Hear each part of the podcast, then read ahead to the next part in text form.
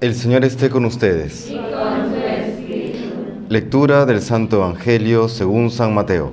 Gloria a ti, Señor. En aquel tiempo dijo Jesús a sus discípulos, Dichosos vuestros ojos porque ven y vuestros oídos porque oyen. Os aseguro que muchos profetas y justos desearon ver lo que veis vosotros y no lo vieron, y oír lo que oís y no lo oyeron. Palabra del Señor. Gloria a ti, Señor Jesús.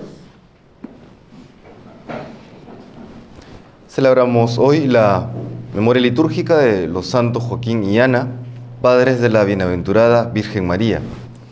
Ahora, uno podría preguntarse, ¿no? o, o preguntar a los miembros de la iglesia, ¿qué sabemos de estos dos santos?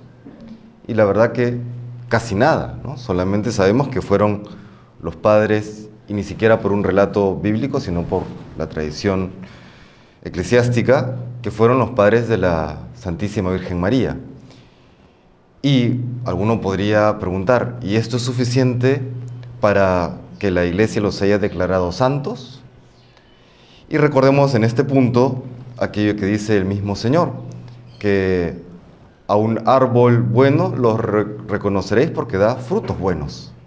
Eh, si bien la Santísima Virgen es el fruto más excelente de la gracia de Dios, al mismo tiempo recordemos, como dicen muchos teólogos, incluyendo San Tomás, que la gracia supone la naturaleza, ¿no? que hay también una predisposición que nos corresponde a nosotros para poder ser fieles a esa gracia. Y esa predisposición en la Santísima Virgen la, formaron, la educaron sus padres, los santos Joaquín y Ana. Vamos a un hipotético imposible, como dicen algunos, ¿no? Estando la Virgen frente al ángel San Gabriel y ante la pregunta de este, de este arcángel, ¿no? Este, quisieras, ¿aceptas tú ser la madre del Señor? Ella pudo haber dicho no. Es decir, pudo, ¿pudo ella haber cometido pecado? En principio, en el papel, por lo menos como se dice, sí. Porque ella estaba en la misma condición que Adán y Eva. Ella nace sin pecado original, pero pudo pecar, como pecaron nuestros primeros padres. Sin embargo, ella, por supuesto, movida por la gracia y por esa y ese corazón ya tan delicado, tan, tan fino, que fue forjado también por sus padres, supo dar un sí que se prolongó para siempre. Ella es un siempre fiat, un siempre sí.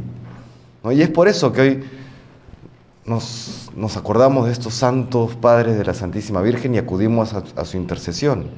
No son aquellos santos que casi casi podrían pasar anónimos. Porque son aquellos que en esa fidelidad oculta, en esa fidelidad tras bambalinas, terminan haciendo un aporte inconmensurable a la Santa Iglesia, al mundo, para gloria de Dios. ¿no?